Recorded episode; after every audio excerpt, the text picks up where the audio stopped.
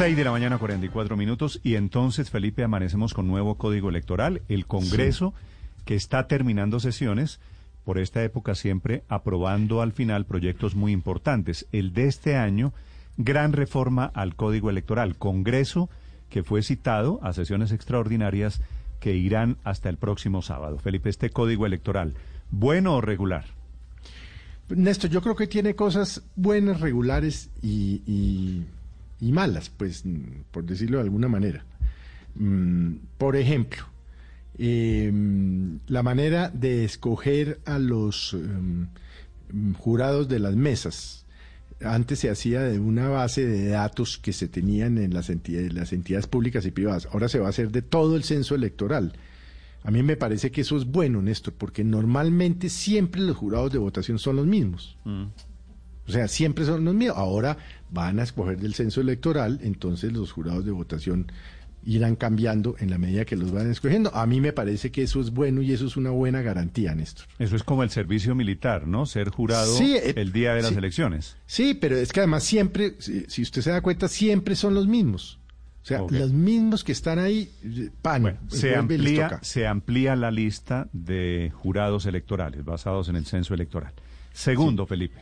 A mí me parece eh, bueno, aunque discutible, el tema de la paridad y es la obligatoriedad de que las listas para los um, cargos de elección popular sean mitad hombres y mitad mujeres.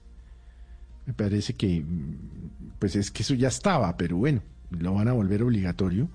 Y el tema de debate ahí fue si debían o no incluir la, los miembros de la comunidad LGTBI de manera obligatoria. Se armó una discusión bizantina sin ningún sentido, eh, pero entonces finalmente accedieron a poner la palabra podrá escoger. A mí eso me parece, ya de por sí me parece discriminatorio podrá escoger miembros de la comunidad LTBI. ¿Los contratos, los eh, contratistas que quería el registrador se lo aprobaron?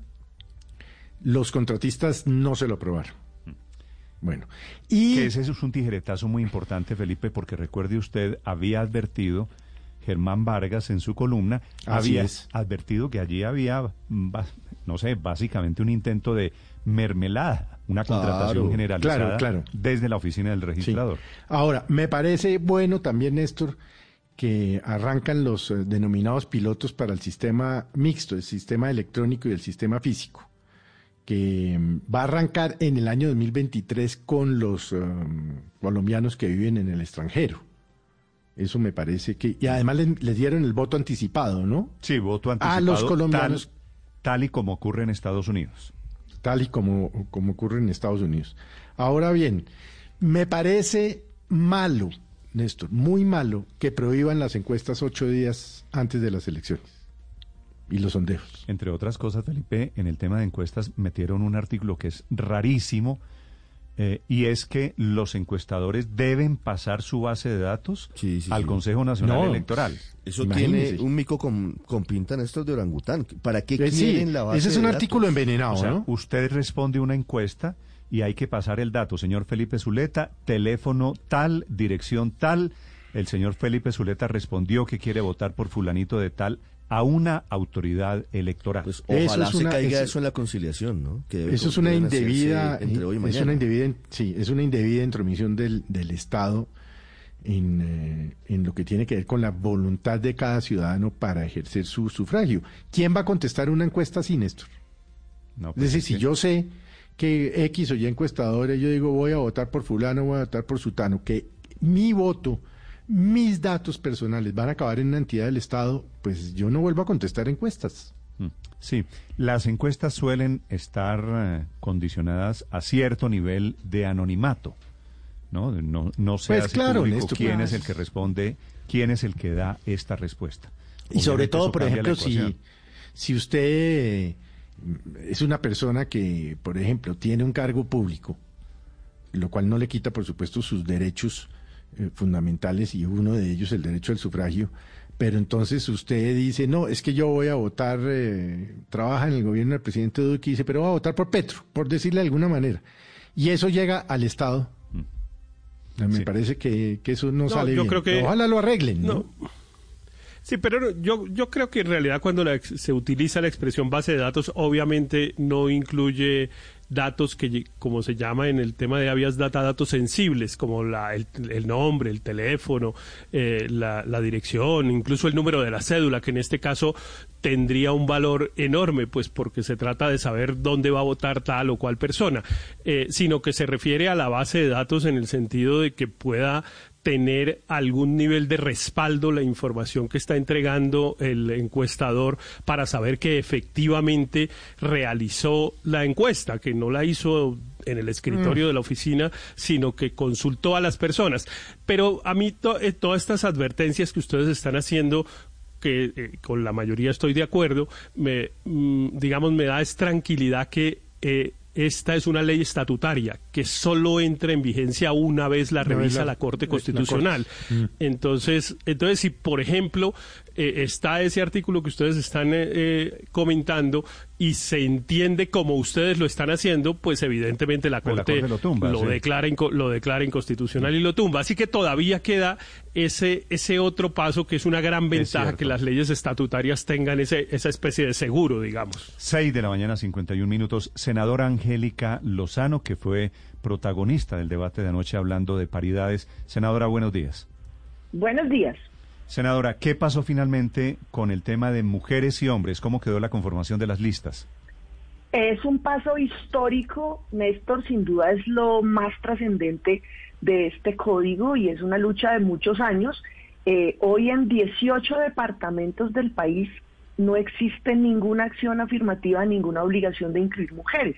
18 departamentos donde se eligen, por ejemplo, solo dos representantes a la Cámara o donde hay cuatro. Entonces aquí se garantiza que en absolutamente todos entramos a ejercer, a aplicar el principio de universalidad. En todas las circunscripciones habrá eh, paridad, quiere decir mitad de hombres y mitad de mujeres, y cuando las listas son impares, pues cada partido decidirá ese último renglón cómo se llena.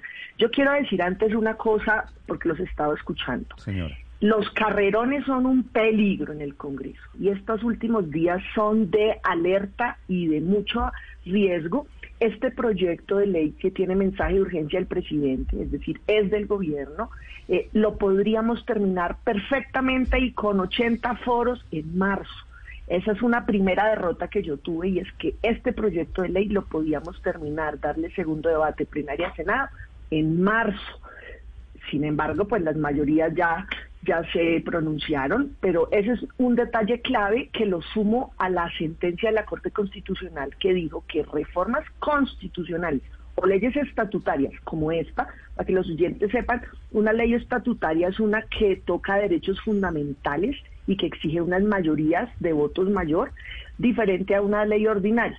Y la Corte dijo, ojo, en pandemia, Congreso presencial, toditos sentados en el recinto para reformas constitucionales y leyes estatutarias. Le dejo eso ahí porque yo sé que en la Corte Constitucional nos están viendo con lupa y con toda la razón. Allá van a pasar cosas. Pues claro, que es que siempre hay que mirar con lupa. Hablemos del tema de las de las mujeres, senadora Lozano. Había una propuesta que era de la, la de las listas cremalleras, un hombre, una mujer, ¿cierto?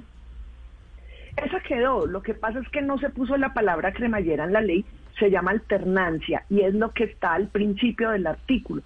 Y es que se aplican los principios de universalidad, que es lo que le digo, aplica para los 32 departamentos, algo que hoy no existe. Eh, paridad. Pero, ¿cuál es la diferencia? ¿Cuál es la diferencia entre lista cremallera y alternancia? Es lo mismo. Alternancia es que usted alterna uno y uno, cremallera es uno y uno. La diferencia está en la palabra, pero en el fondo es lo mismo. Y eso quedó. La, es la primera parte del lo, lo, que pasa, lo que pasa es que con la lista cremallera, si hay lista cerrada, usted garantiza que la mitad de las elegidas sean mujeres. Como quedó, como quedó con lo aprobado anoche, no hay garantía de que la mitad sean mujeres. De acuerdo. La forma más por eficaz... Una, por una razón, a ver si lo explico a los oyentes, usted me corrige si digo algo mal, senadora Lozano. La lista cremallera con lista cerrada significa Angélica aquí, Felipe aquí, María Consuelo aquí, Ricardo acá, ¿cierto? Esa es lista cremallera. Sí. Alternancia quiere decir de los 100 candidatos, 50 son mujeres, 50 son hombres. Las 50 mujeres podrían ir todas, hipotéticamente, es una posibilidad, al final de la lista. y se eligen solamente los 50 hombres. No garantiza que las mujeres lleguen al- a la corporación. El mundo ideal es que en Colombia solo haya lista cerrada. El mundo ideal, yo abogo por eso, porque la lista cerrada genera lo que usted dice, garantiza que se elija la mitad de las mujeres. Para eso tenemos que en la Constitución, artículo 262, eliminar el voto preferente. Yo creo en eso porque además es lo que organiza y mejora los partidos, pero en una reforma legal, ley, no se puede modificar la Constitución. Usted tiene la razón. El mundo ideal es que solo haya listas cerradas donde uno, una, uno, una, pues se garantiza la mitad de la, ele- de la elección de mujeres. Pero para eso se necesita una reforma constitucional y es lo que no tiene, primero no se podía porque esto es ley, pero segundo no tiene ni un gramo de consenso. El voto preferente, que a mí no me gusta, llegó para quedarse porque es el que hace que el ciudadano vote en cada partido por el renglón 5, 8 o 20. Felipe y yo estamos en la misma lista. Eh, por el número la gente decide si vota por él o por mí. Yo preferiría que eso no fuera así, pero pues en un proyecto de ley no se puede suprimir esto que está en la Constitución, que es de mayor rango. ¿El cambio solo aplica para donde hay más de cinco en la lista?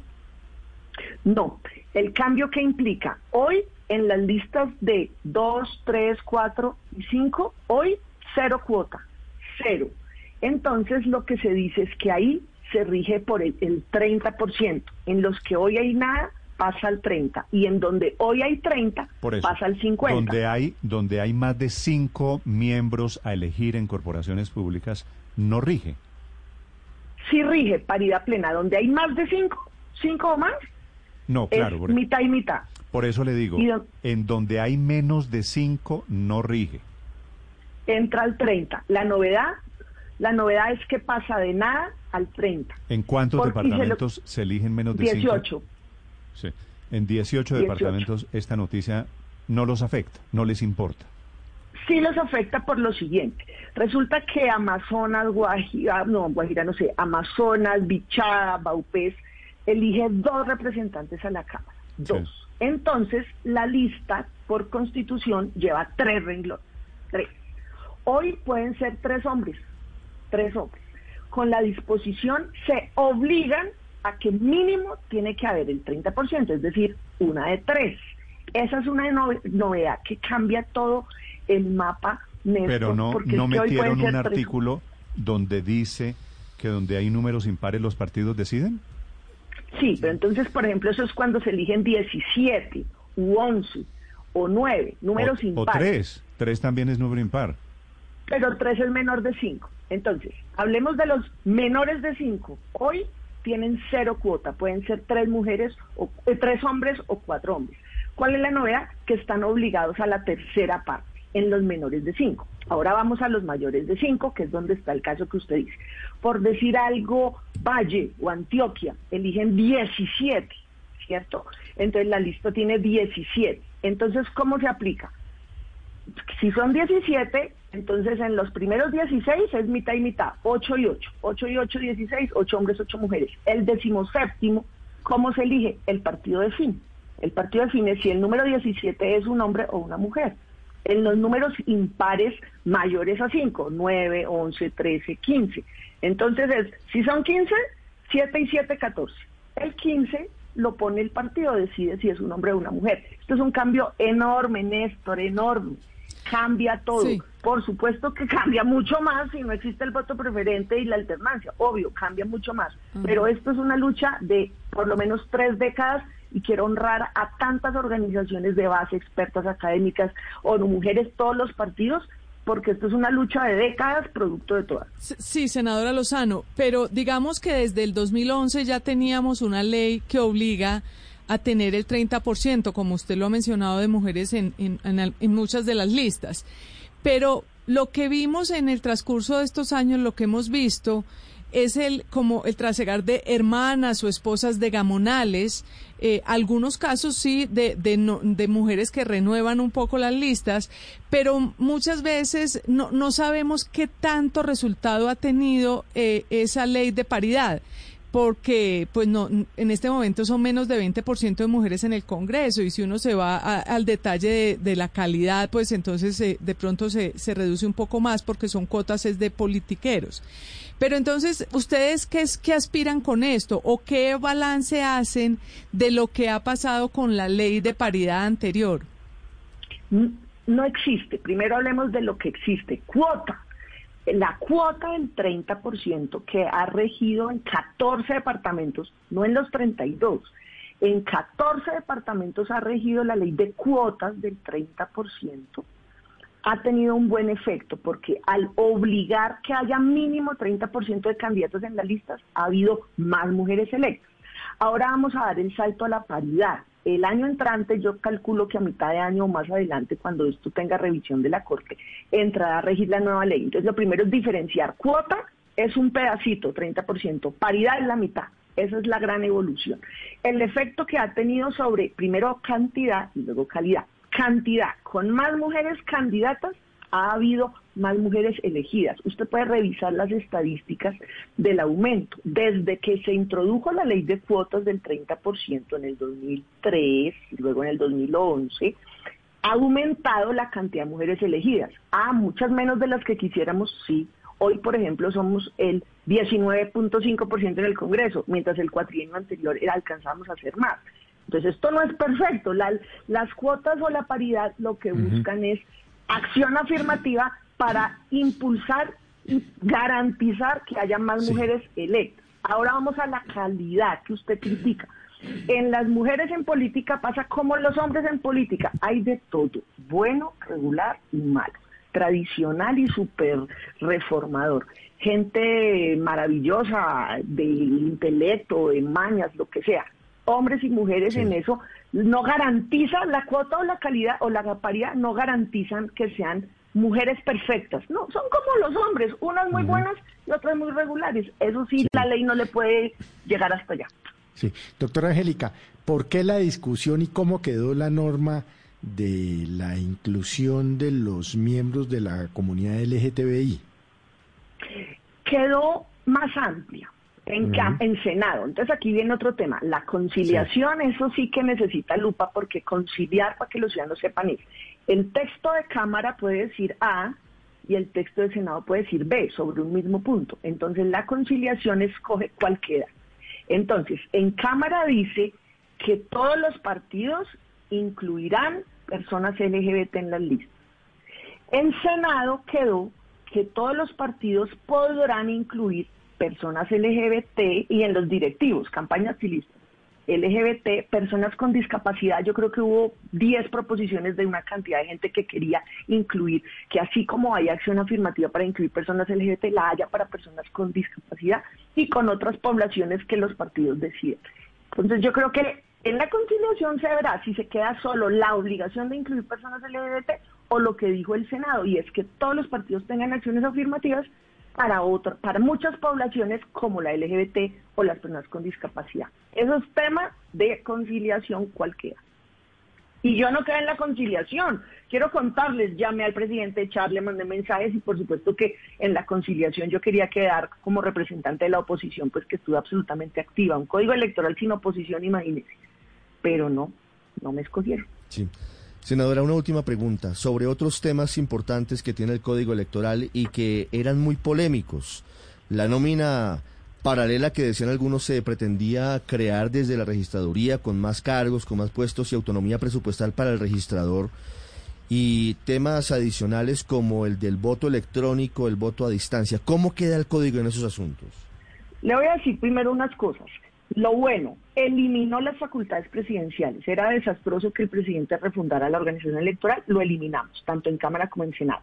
Lo bueno, la neutralidad tecnológica. Quedó una redacción que le garantiza esto, digamos, que, sea objetivo en tema de tecnología. Tercero, eh, elimina las sanciones del Consejo Electoral a particulares. Ahí toca verlo en conciliación, porque eso es que puedan eh, sancionar a los María. No, el Consejo Electoral es para que nos sancione a los candidatos o a los partidos políticos. Ese es tema de conciliación. Eh, algo bueno, cualquier ciudadano colombiano puede ser jurado de votación. Es que hubo algo atroz. Querían prohibirle a los maestros de Colombia y a todos los servidores públicos ser jurados de votación. Eso es tan absurdo como prohibirle a todos los del sector privado. Entonces, esto lo, lo ganamos. Otra cosa positiva, las vigencias, la progresividad en la aplicación de la tecnología. Yo he tenido el temor de que esto se quiera estrenar a las patadas y de afán en el 22. Quedó, tanto en Cámara como en Senado, la progresividad, es decir, los pilotos empiezan solamente para una porción de hasta el 5% eh, del voto en el exterior, por ejemplo, en materia de tecnología, y luego en el 23. Ahora le cuento lo, lo negativo.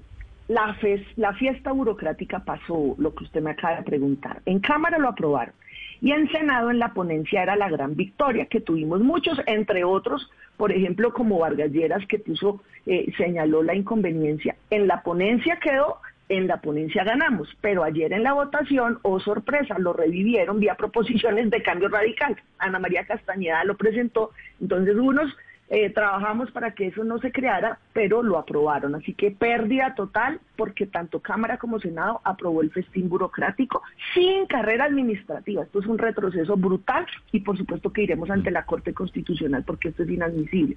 Otra cosa muy grave, se puede invocar la seguridad nacional para la contratación. Esto es gravísimo porque una cosa es la seguridad nacional de los equipos, de los materiales, de la jornada electoral, pero otra que invocando la seguridad nacional la contratación sea directa y a dedo. El año pasado el 93% de la contratación de la registraduría fue directa.